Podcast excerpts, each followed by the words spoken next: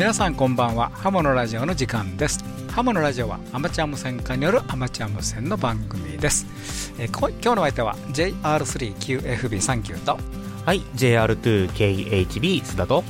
JF7ELG 小畑とはい JG1ITH リオとはい JA1WTO 吉原です。よろしくお願いします。よろしくお願いします。今日の話題です、えー、リモート運用にチャレンジ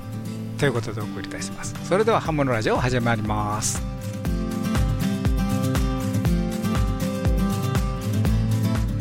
この番組はきっと人生はもっと楽しい。無線従事者免許のアドバイザー QCQ 企画の提供でお送りします。ハムライフ .jp2 月21日の記事からということで、はい、えー、電波監視で発覚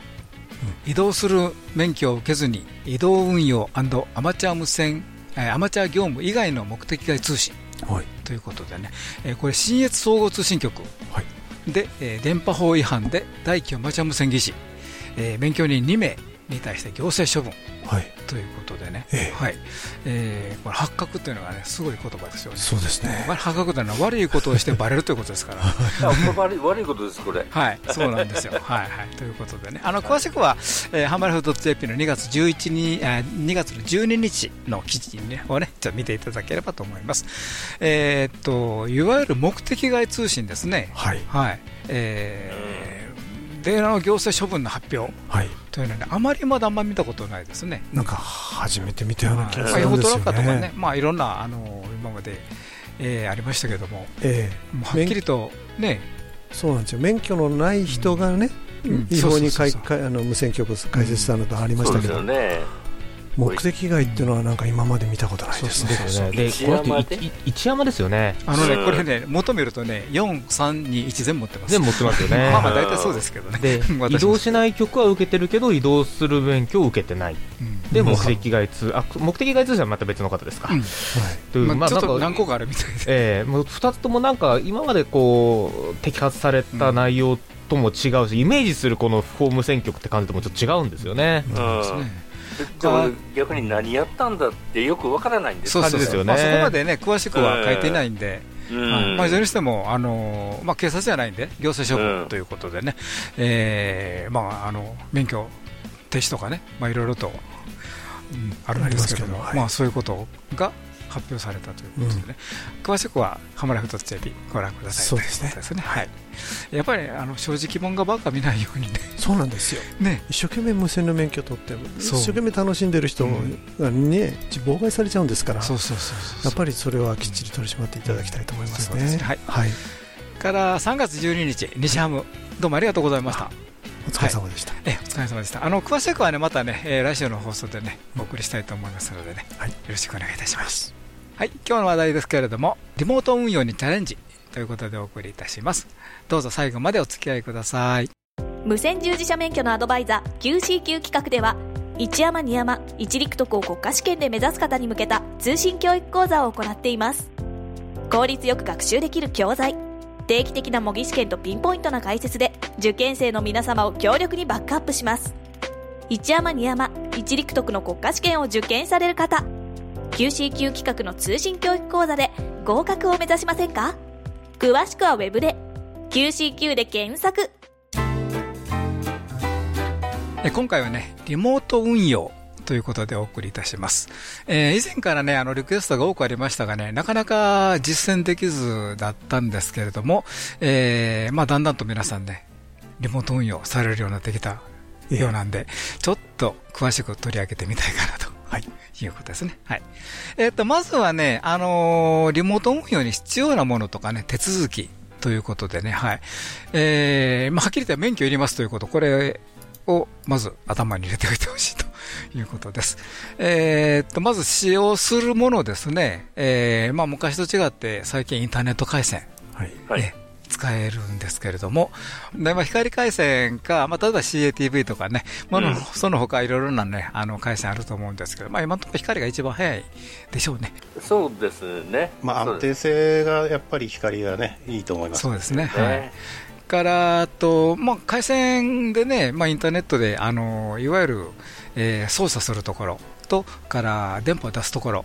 まあ、いわゆるローカル側というのが、まあ、操作するところ、リモート側というのを、えー、電波を出すところとした場合に、まあ、どっちも光回線がいるんかな、いらないいらないかなと、これは難しい。光回線は欲しいですね。あなるほど、ね、まあ、あってこあったに越したことはないですね。ね私の方はあの片方があの YMAX っていう、はいはい、あの回線使ってるんですけれども、うん、まあちょっと、うん、不安な要素もありますね。ありますね。ただその回線の容量というよりもむしろそのレイテンシーというか、遅れの方が気になるんで、なるほどね。あ後でも話出ますが、そういうところが重要かなと、なるほどね、どこを使ったらその0点心が低いかっていうのは、ちょっと分かってないんですよね、うん。うん、だからそれはちょっとある程度、ご自分で経験なさったものを、まあ、一つ基準にしないといけないですね。そうですね、うん、まあ、最低限でも光の5回線を、ね。えー、引いておかれた方がいいとは思います。から2番目に、えー、リモート操作が可能な無線機、ということでね、はい、あのその無線機がやっぱり外からリモート操作しなければ、ね、リモートにならないんで。はい、あのね、えー、リモート操作が可能な無線機ということでね、まあ、最近のあの発売されてる新しい無線機だと、まあ、大体リモートね、いけると思います、ね、まあ、古くてもキャットコントロールができれば、そうですね。ですかね。あの一番楽なのは USB のダイレクトコネクトが一番楽なんですが、そうですね、それがなかったら、うん、あのコムですよね、うん、やキャット、あとコム回線が使える無線機だとなんなんとかなりますよね。そうですねだいぶ昔からキャットはね、ついてるんで。ついてるんでね、えー、ああると、何らかの方法でリモートは可能かなと思いますね。すねはい。はい、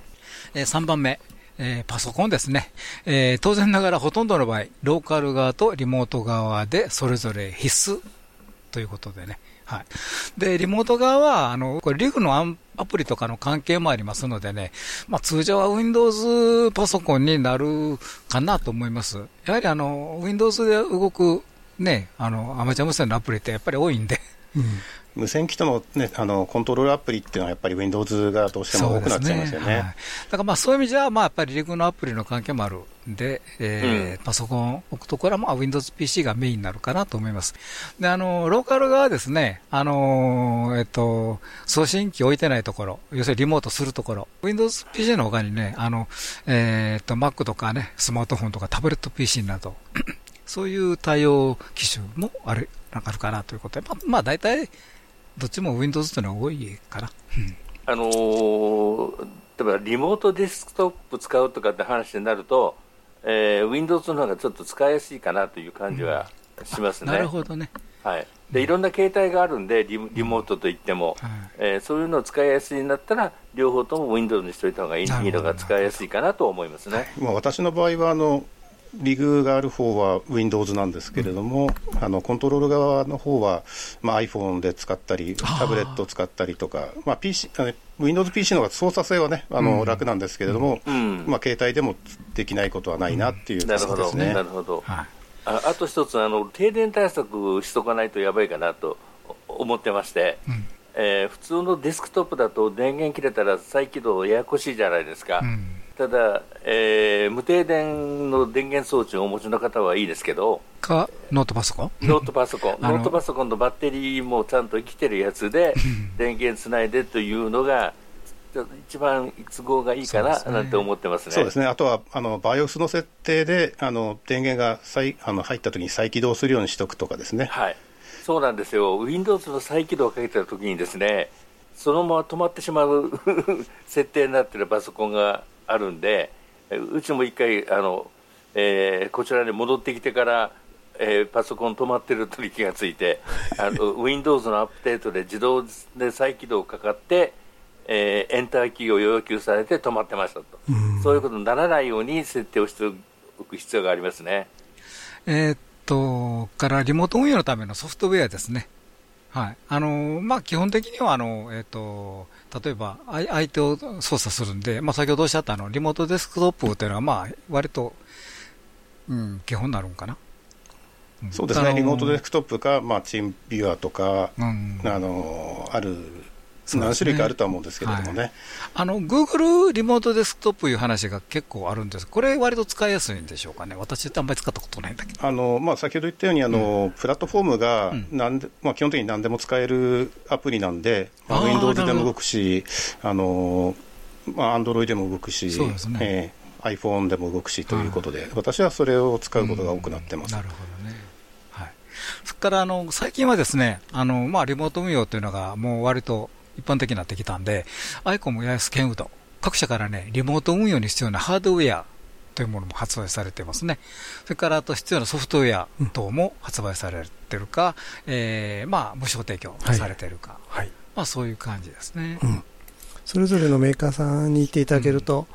そのリモートに必要なそうですね、うん、装置とかソフトとか出てますんでね、あのケンウッドでしたらね、遠隔操作運用ガイドというのもあります、これはあのリグ別にいろいろと、ねえー、出てるみたいですね、はい、それからあのアイコムさんはね、あのリモートコントロールのソフトウェアというのがね、販売されてるんですよね、はいはい、RSBA1 というやつがね、これは結構ポピュラーな、ね。えー、ソフトウェアなんでね。はい、はい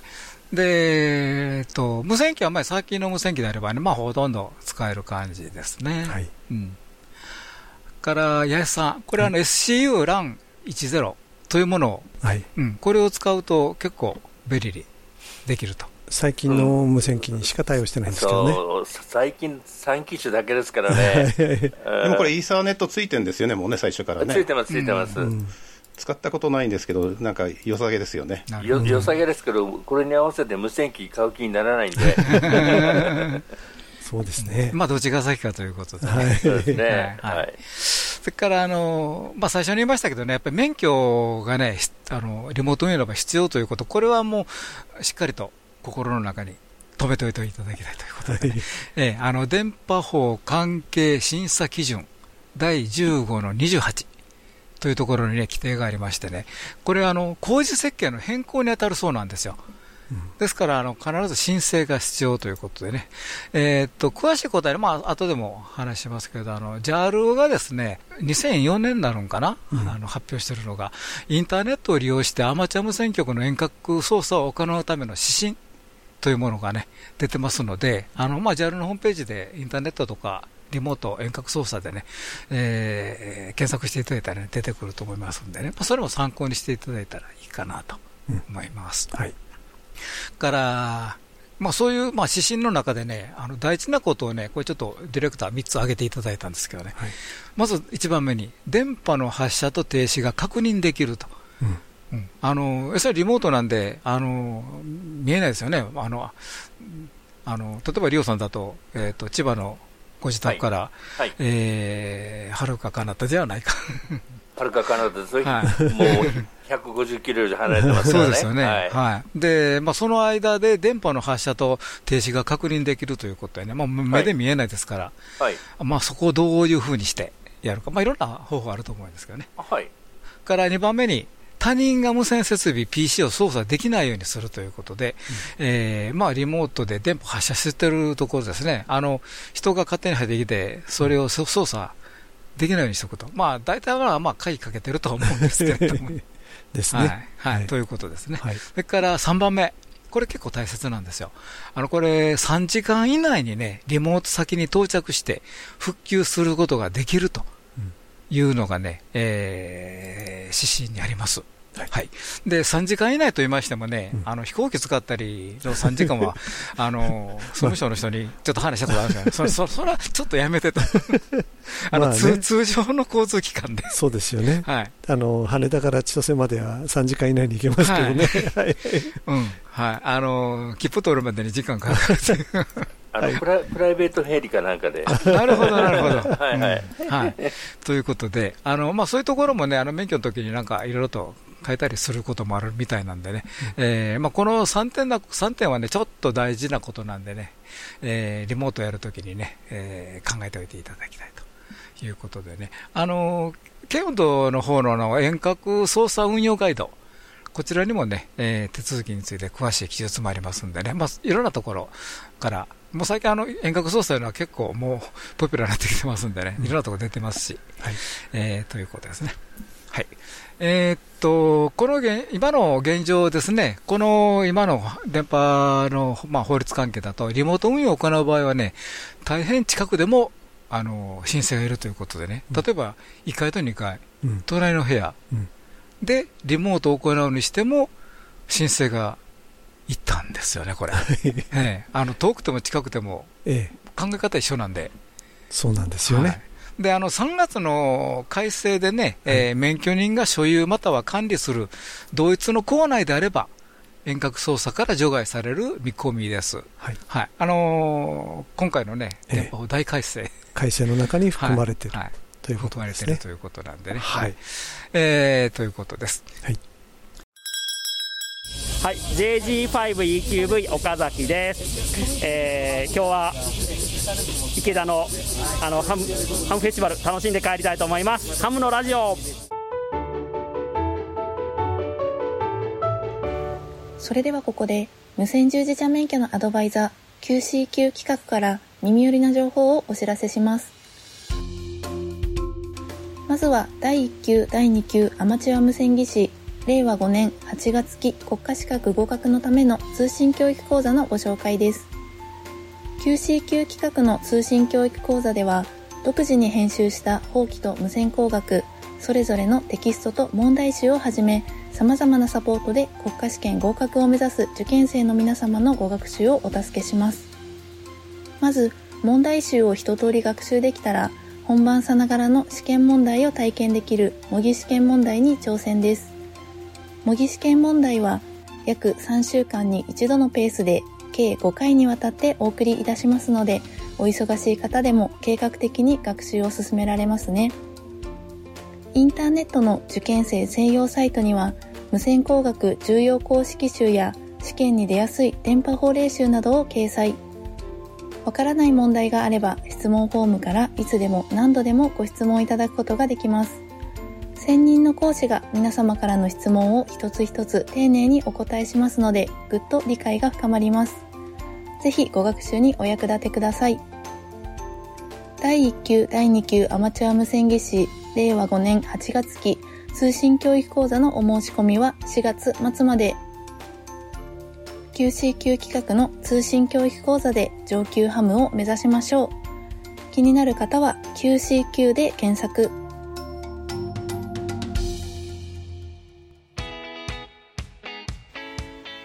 次に昨年12月よりスマートフォンでもご学習できるようになった養成家庭 e ラーニングをご紹介します。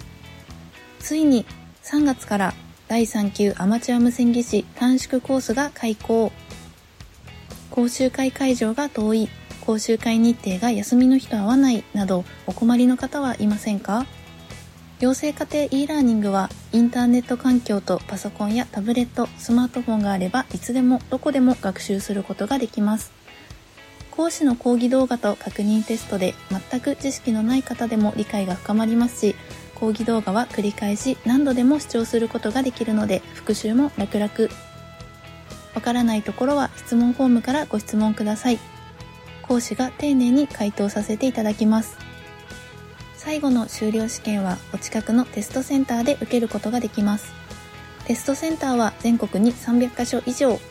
パソコンやタブレット、スマートフォンでの学習が終わって最短3日後にはテストセンターで修了試験の受験ができるようになるので学習スタートから試験までサクサク進めます。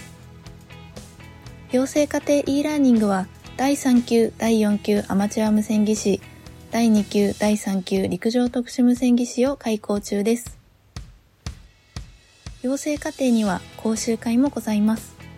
養成課程講習会も第3級、第4級アマチュア無線技師と第2級、第3級陸上特殊無線技師を各地で実施中。QC 級企画のホームページには新しい日程も続々更新していますので、ぜひご覧ください。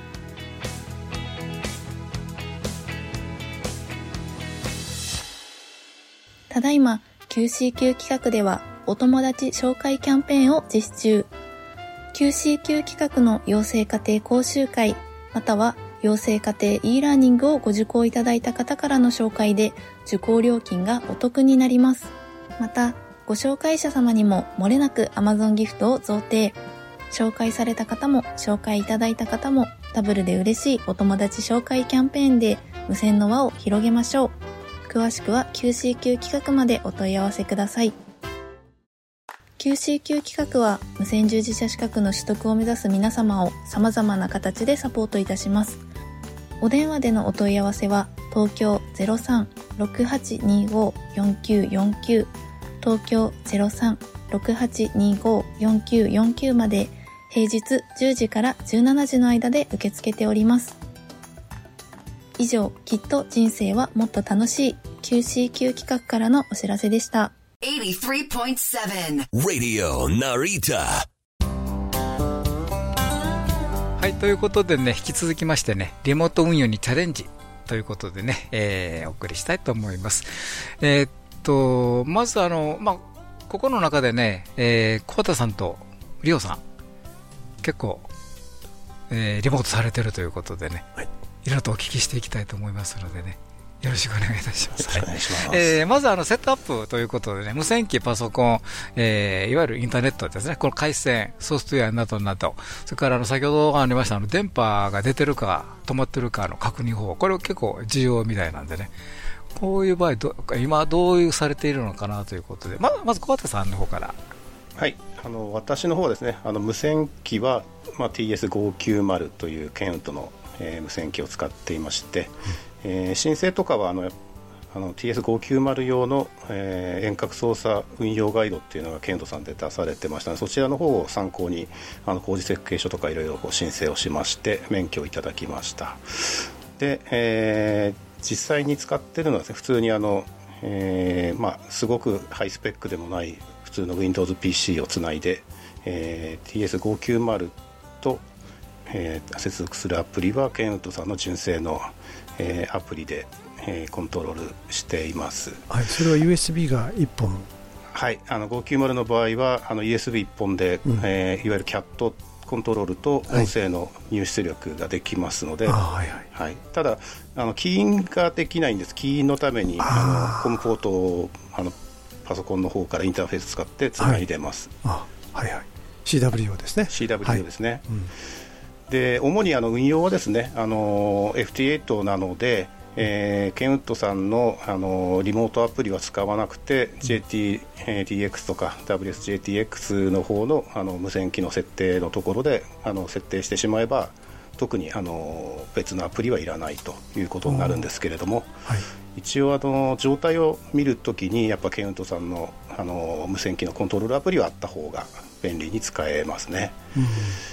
であとはですね、まあ、の遠隔側からだと先ほど言ったようにあの Google リモートデスクトップというのをあのパソコン側とあと、えー、手元の方ですね。あの iPhone とかに入れて、えー、操作していまして、えー、回線はですねあの、まあ、携帯の場合は普通に、えー、普通の携帯ですね、はい。えー、なんですけどもまあ、普通のまあ 4G とか 5G とかですね、はい、えー、の回線なんですけれどもあのシャック側が、えー、YMAX の、えー、どこにでも置いて使ってくださいルーターを置いて使ってます。はい。えー、それとですね、えー、あとはちょっとね、あのーえー、DX もやってるもんですから、うん、あの方向アンテナの方向をですね変えたいということであの RTC59 という、えー、法エリアの方が、えー、えー、反布してくれてるローテーターのコントロールのインターフェースを買ってですねそこにあの、えー、ローテーターつないで、えー、やってます。大まかにはそんな感じですかね、うん、あのローテーターの方向というのをあの、まあ、運用しているところで見れるということなんですか、RTC59 というそうです。あの、パソコンの画面にですね、うん、あのローテーターコントローラーのあの丸にあの棒が1本ですね、うん、方角がえー、表示されるような、うん、えー、それがアプリになっててパソコンでそこをマウスでクリックするとあの勝手に回っていくという。そうということはローテーターのコントローラー自身もパソコンインターフェースのついたやつということなんですよね。えーとですね、それがベストなんですけれども、それがないので、あの、はい、えー、ローテーターの、えー、コントロールのために、自分でインターフェース作って、リレーで作ってですね、で、つないでます。自作ということですよね。そうですね。またあの電波の発射してるとか停止の確認とかいうのは、それはどういうふうなことなんですか、ね、そこが一番重要ですよね。ね。えー、あの私の場合はですねあの、うん、室内にネットカメラをつけてですね、えー、もうアナログ的に確認するようにしてます。なるほど、目で見てると同じ状態を作ってるわけですそうですね、はい、なるほど、なるほど。と、りょうさんの場合、いかがですか？はい。あうちはですね、うん、えー、無線機はそのリモート用に IC の7300使ってまして、はいはい。うん、で、えー、一般的なパソコンつないでという感じですね、うん、で先ほどご紹介ありました、えー、アイコム純正のリモートのソフト、RSBA1 を入れてまして、えー、これで一応何でもできるかなという状態にはなってます、うん、でネットの回線は光回線が入ってますんで、え光で、えあとは有線の LAN と無線の LAN 両方使えるようにしてあります。あと24時間動いてるのは、えー、IC7300 用の直流電源と、えー、ノートパソコンが1台、えー、これが光回線につながって動いているとこういう状態です。でこれでやろうとするとですねそのえリモートのソフトだけでですね、えー、NAS の設備を一からからもコントロールできて、えー、CW、SSB は運用できるんですが、うん、やっぱりね、音声とかね、CW っても時間の遅れというか、ずれというかですね、うん、レイテンシーが気になるんで、はい、えー、普通のその楽中はいいかもしれないですけど、DX をスプリットで追っかけるとかですね、いうのにはちょっとしんどいかなという感じがしますね。実際の運用法うちはどうやってるかというと、えこのソフトじゃなくて、その NAS に置いてあるパソコンの画面を、え先ほど小橋さんがおっしゃったように、えリモートデスクトップで見てます。うん、で、じゃあ電源はどうしてるのかということになると、その、えー、シャックに置いてあるパソコンと IC7300 がつながっていてですね、えー、そこでコントロールのソフトが動いてるんですね、うん、でそれを動かせると、えー、IC7300 の電源のオン、オフができるんですよ。USB 一本でつながってるわけですね。つながってますね。はいはい、だから OK なんですが、うん、ここで例えば FT8 なんかやろうとすると、うん、WSJTX が立ち上がれないんですね、コンポートが絡んで。そこでガッチンコしてですね、はい、開けないということが起こるんですよ。はあはあでそれを避けるために、うん、そのリモートの、えー、ソフトウェアで電源をまず入れるんですね、はい、で周波数を設定をしておいて、はい、でそれで、えー、そのソフトを終了させるんです、一応。あ止めちゃうんですね。止めちゃうそこで WSJTX を立ち上げると、うん、ここで周波数コントロールもバンド切り替えも、えーえー、コム系でできますよね。できますね。キャット系でできるんで、はいはいはいはい、そこで同じ FT8 だったら、えー、FT4 でもできるんですけど、バンド切り替え、うん、モード切り替えがそこでできるんですね。で、その画面を見ながら、FT8 なら十分 QSO ができる。で、終わったら WSJTX を終了させて、もう一度リモートソフトを立ち上げて、はい、そこから、えー、トランシーバーの電源を切ってあげると。あいうことをやってます、うん、ちょっと面倒ですけど、IC7610 を使ってる人も同じような使い方してましたね。そうですね。そうすると FT8 だから画面見てるだけど、そんなにレイテンシー気にならなくて済んで、ですね、うん、えー、QS はできますね。うん、で、この設定だと、その同じ建屋、そのの別の階、別の部屋からでも運用できると。いうこともありますんで、まあ、非常に便利に使えてるかなという感じがしますね。なるほどね。あとあの、小橋さんの時と同じ質問なんですけども、いわゆる電波が出てる停止の確認というのは、どういう、どうされてます、はい、これはもうウェブカメラをあなるほど。シャックの中で、無線機全体を見てまして、うん、明かりがついてるかついてないかも含めて、はい、確認できるようにしてます、うん、でもう一つ、リモートデスクトップの画面も、その画面で見られるようにしてあります。まあ、念には念を入れて。念は念を入れてっていう感じですね。うん、電波が出しっぱなしになって、そのままほったらかすということはないと。ないと。いうことですね。いうことですね。うん、まあ、そこ一番大きいでしょうね。あの、やっぱり電波出すところが今いてるところと違うんでね。そうですね。うん。ただ、ネットが切れた状態でどうなったなるかとこは確認ができないんで、うん、えー、100%大丈夫かと言われると、うん、ななんとも言えないなというところありますね、まあ、そこが、まあ、ななんか起こったときに、まあ、フェールセーフになるような方向に持っていく方がいいわけですよね、まあ、いいわけですよね。まあ、こそがなってまだまだこれから難しい。ところあるかもしれませんね。まあ、前期によってあのタイムタイマーついてたりとかはしますし、うん、あとはあの WJTX とか JT えー、TX でもあの送信の時のタイムアウトの時間とか設定できるんで、ありますねまあ、永遠と呼び続けないで、まあ、ある程度の時間で停停波するとかっていうのがあるんで、うん、まあ、その辺でしょうね、きっとね。うん、そうですねでもトランシーバーそのものの不具合で連続送信になった場合は、これはちょっと止めようがないかなっていう感じがしますけどね。まあ、3時間以内に行ってくださいということがそこに入ってるわけですね。そうですね。はい。で、あの、まあ、ご紹介お二方いただいたんですけども、まあ、今までいろいろと、あの、運用しててね、まあ、いいところと、まあ、これダメだなという点をちょっとお聞きしたいと思うんですけどもね、いかがですか？やっぱり反応が鈍いですよね。まあ、そうですね。あのー、FT8 とかだと、あのー、そこの場所の時間で動いてるんで、まあ、見る時間が若干遅れても、あの更新の時の時間差っていうのはないんですけれども、うん、まあ、あの瞬時にあの自分が C 級出した時のあの対応に対してはあのマウスでカチカチクリック応答するっていうことはなくて勝手に選んでもらってからああこの曲を選んだんだなって感じになりますよね。なるほど。そうですね。やっぱり遅れですね、その遅れですね、でもまあ向こうはそれで向こうの時間で動いてますから、うん、まあちょっと目で見るのが遅れるだけで、はい、操作としてはまあ特に支障はないんですけれどもね。うん、まあ、あの FT8 だと自動応答なんで、あの一発目さえちゃんと掴んで、えー、応答があれば、あとは自動シークエンスで追っかけられるんで、うん、あんまり気にせずに済みますよね。あまあ、F8 の時はまあ割といいんですけど、あのやっぱり CW とか SSP の場合っていかがですか？もう私は諦めました。私はあのあのペディションどうしてもあのやりたいときは頑張って CW はあのやるんですけれどもあの遅延がすごく長くてですねも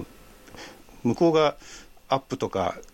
あの打つじゃないですか、T あの、はいはいはい、その瞬間にですね、アップの U が来たぐらいにこうマウスにクリックするぐらいの勢いで押さないと、多分だいぶ遅れてるんだろうなっていうような感じがしますけど。で、出遅れちゃうわけですね。えー、うん、だ普段の QS にはちょっとしんどいかなという感じはしますね。あの CW だったら、まあ、オンオフですよね、まあ、極端なこと言えば。私の場合はね、うん、あの CW は送信自体はあの先ほど言ったあのケンウッドのアプリに、うん、えー、自分のあの、まあ、定定型の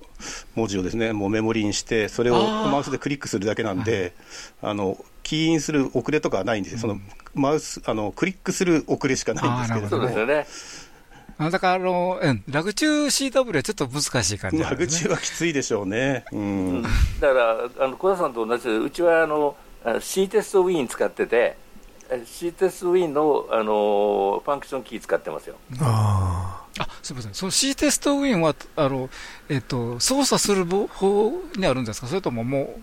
無線機のあるコンピューターに入ってるんですか？無線機のあるコンピューターに入って私もあの向こう側というか、無線機につないだパソコンに入れてます、はい。うん、だからそういういわゆるオペレーション用のソフトは、えーと、送信する無線機のところにあって、そで、ね、でそれをリモートでコントロールしてるそのそこの画面を見てるだけ。なるほどね。ということですね。はいはいはい。なるほど、ね、なるほど。で、あの、先ほど言いかけたあの SSB どうですか？あれ、CW だったらあの SSB とか音声送らないといけないですよね、向こうに。あ音声はリモートでデスクトップで十分行ってこいでできるんで、そうなんですか、はい、全く問題なくやれるんですが、やっぱり小橋さん言われたように、遅れて聞こえるのは、どうも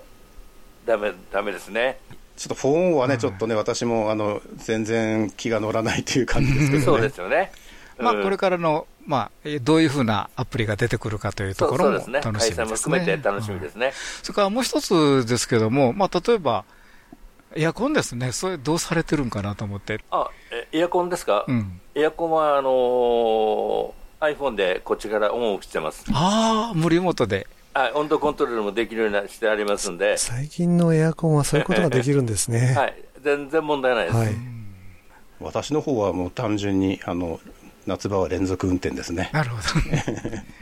あの一定温度ですね、いつも。あの人が入ってないんで、うん、まあ、そんなに下げきれないっていうか、そこそこの温度で連続運転にしてます、まあ、連続言ってもあの、エアコンの電気は入りっぱなしだけども、あのオンオフ冷やしたり勝手にね、ねあの勝手やってくれますよね。30度設定ぐらいでね、やってますけれども。はいはい。はいあとはあの温度は確認はできるんですけど、まあ、手は出せないんですけれども、温度はモニあのネット経由でモニター、リアルタイムに見れるようにしてます。そうですね、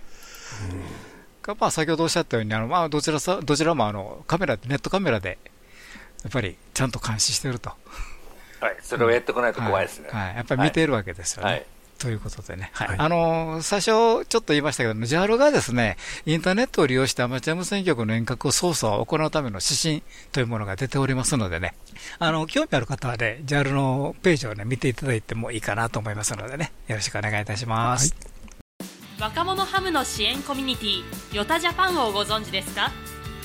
ヨタジャパンでは私たちと一緒に活動する若者会員を募集しています。10代20代の皆さん楽しみながら新しいアマチュア無線を作っていきましょう。若者をサポートする三女会員も募集中です。詳しくはウェブサイトで。一般社団法人ヤングスターズオンジエアジャパンでした。はいお便りご紹介、はい。えー、ということでねお送りしたいと思います、えー、まず最初のお便りです。JL2CPA さんからいただきました。ありがとうございます。アンテナチューンとゲインということでね、はい。えー、っと、こんにちは。久々のお便りですが、いつも楽しく聞いています。ありがとうございます。えー、すいませんが、表面、えー、表題の件では相談させてください。はい。アンテナチューナーを使うと、見かけの SWR が下がると理解しています。うん、その際、アンテナの原因はどうなるのでしょうか。うん、えー、MMANA で試算したのですが、例えば全長20メーターのループアンテナは10メガあ14メガヘルツでは 7.97dBi になりました。うん一方、この形状のまま 21MHz で試算すると SWR は55ですが、ゲインは 8.07dBi となりました。うん、もしアンテナチューナーは SWR が下がるが、ゲインはそのままだったら、指向性のある素敵なマルチバンドアンテナになるのですが、点々点ということで皆さんのご意見を伺えば、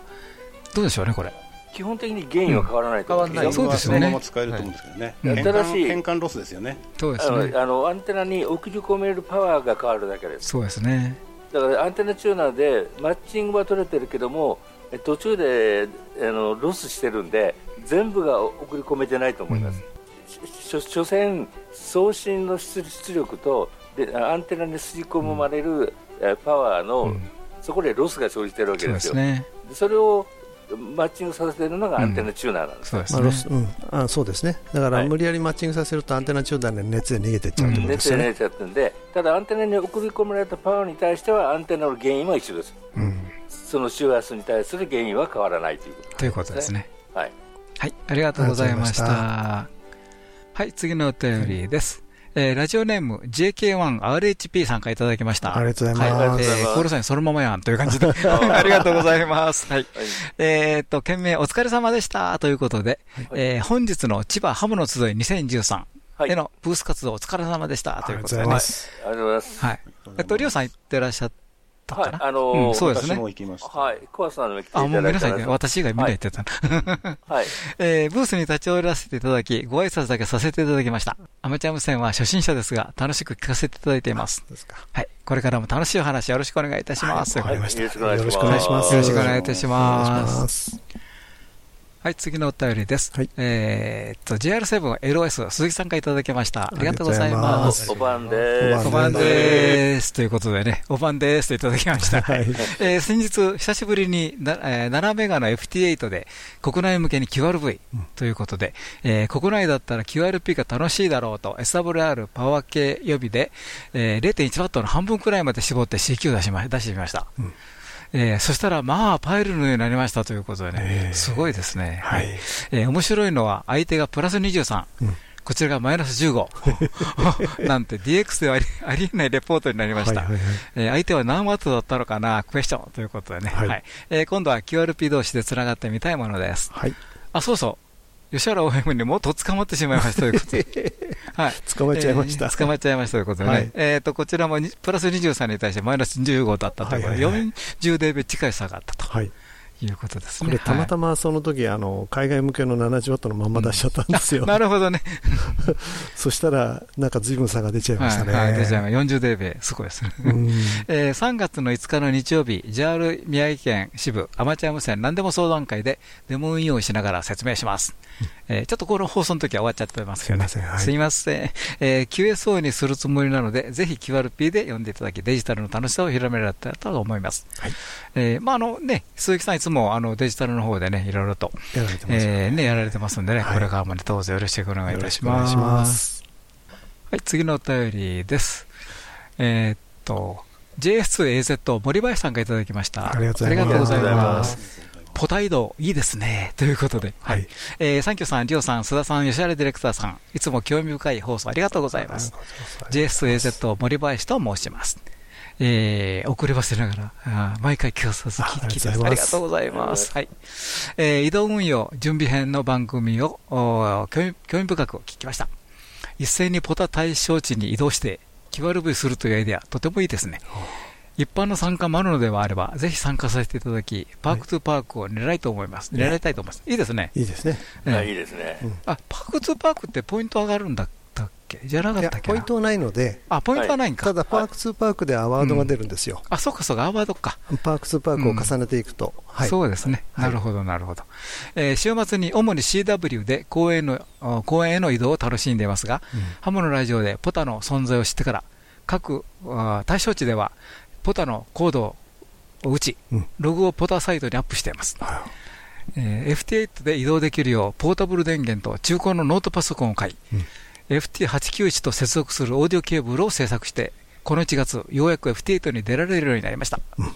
えー、シャリディレクター、1月19日に交付していただきありがとうございました。ありがとうございました。なぜかコールサインだけは覚えるんですね。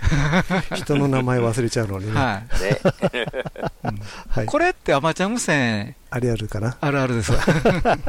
名前が出てこないんですよ。そうなんですで、サフィックスは出てもプリフィックス出ないとかね。よくある話ですね。よくある話ね。はい。まあ、言い悪いは別にして、結構アマチュアの中ではね、あの、サフィックス読み、呼びでね、えー、3文字で呼ぶこと結構あるんですけれどもね。はい。はい。あの、教室の時は必ずプリフィックスもということで。フルでお願いします。これお願いいたします。えー、移動では CW で呼ばれなくなったら CFT8。目が疲れたら SSB と一日公園で楽しんでいますので、聞こえたり見えたりしてあ見えたりしておりましたら、更新よろしくお願いいたします。よろしくお願いいたします。えー、これからも放送を楽しみにしております。ありがとうございます。はい、次のお便りです。はい、えー、J3XJ 飯田さんがいただきました。ありがとうございます。えー、ブーベトということでね、うん、いただきました。えー、こんばんは。ブーベの結果はどうでしたか？ということでね、3回見たのですが、呼べど答えず、JA の呼ぶコールサインは見えるのですが、残念ですということで、はいえー、私もよくあります。1回だけ28で見えたんですけれどもね、呼べど、呼べど、帰ってこずでした。アンテナとロケーションですかね、えー、私のネズミのようなアンテナでは無理でしたということで、えー、正規のブーベのブーベペティション、体験できてよかったです。あそれはありますよね。それはありますよね。はい。はい。まあ、あの、まあ、えっ、ー、と、今回ね、ちょっといろいろと、うん、えー、天候の問題とかにいろいろとあって、全予定の3分の1ぐらいで終わ終わらざるを得なかったと。そういう感じですけどね。うん、あ、まあ、それとあの、無事にも南、えー、アフリカの方にね、はい。もう戻られたようですね。戻られてね、はい、もう安心しました久しぶりに日常の食事をしてるっていう写真を見ましたよね。見ました、出てましたね。はい。はい、どうもありがとうございました。無線従事者免許のアドバイザー QCQ 企画では、アマチュア無線技師と陸上特殊無線技師の養成家庭講習会を実施しています。専任の講師が今節丁寧に講義を行いますので、どなたでも安心して講義に挑んでいただけます。皆様のお近くで開催される講習会をご確認いただき、ぜひ受講をご検討ください。詳しくは Web で QCQ で検索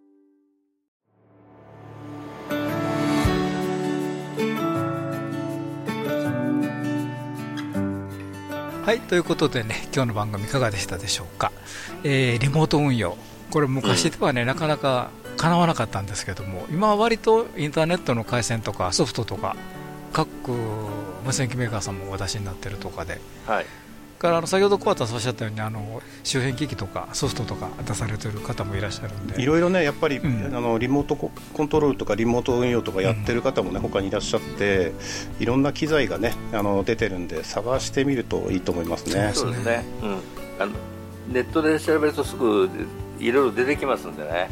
そうですね、はいそうですね。いろんなツールその無線用のツールだけじゃなくて一般的に使われているツールを併用すると結構いろんなことができそうだなとかね、うん、あの FT8 なんかすごくそ FT8 とリモートデスクトップでやっちゃうなんてすごくそのあの典型というかアマチュア側の進歩と世の中の進歩とちょうどこう歩み寄っていったという感じがしますよね。そうですね。あのこれからのリモートの、えー、世界がどんどん広がっていくというのが、うん、なんか楽しみですね。はいありがとうございました。ハモのラジオでは皆様からのお便りを募集しております。どうぞお気軽にお便りをお送りください。どんな内容でも大歓迎です。ご意見、ご感想、お叱り雑談、無線以外の話題でもお寄せください。お便りの先はメールの場合、 ham アットマーク hamsradio .net、ham アットマーク hamsradio.net こちらの方にお送りください。またあのホームページにありますメールフォームからもね、お送りいただけますので、そちらの方もご利用ください。今日はどうもありがとうございました。今日のお相手は JR3QFB39 と、はい、JR2KHB 須田と、JF7ELG 小和田と、はい、JG1ITH リオと、はい、JA1WTO 吉原でした。また来週お会いしましょう。はいセブンティースリーさよなら。さよなら。この番組はきっと人生はもっと楽しい。無線乗自社免許のアドバイザー QCQ 企画の提供でお送りしました。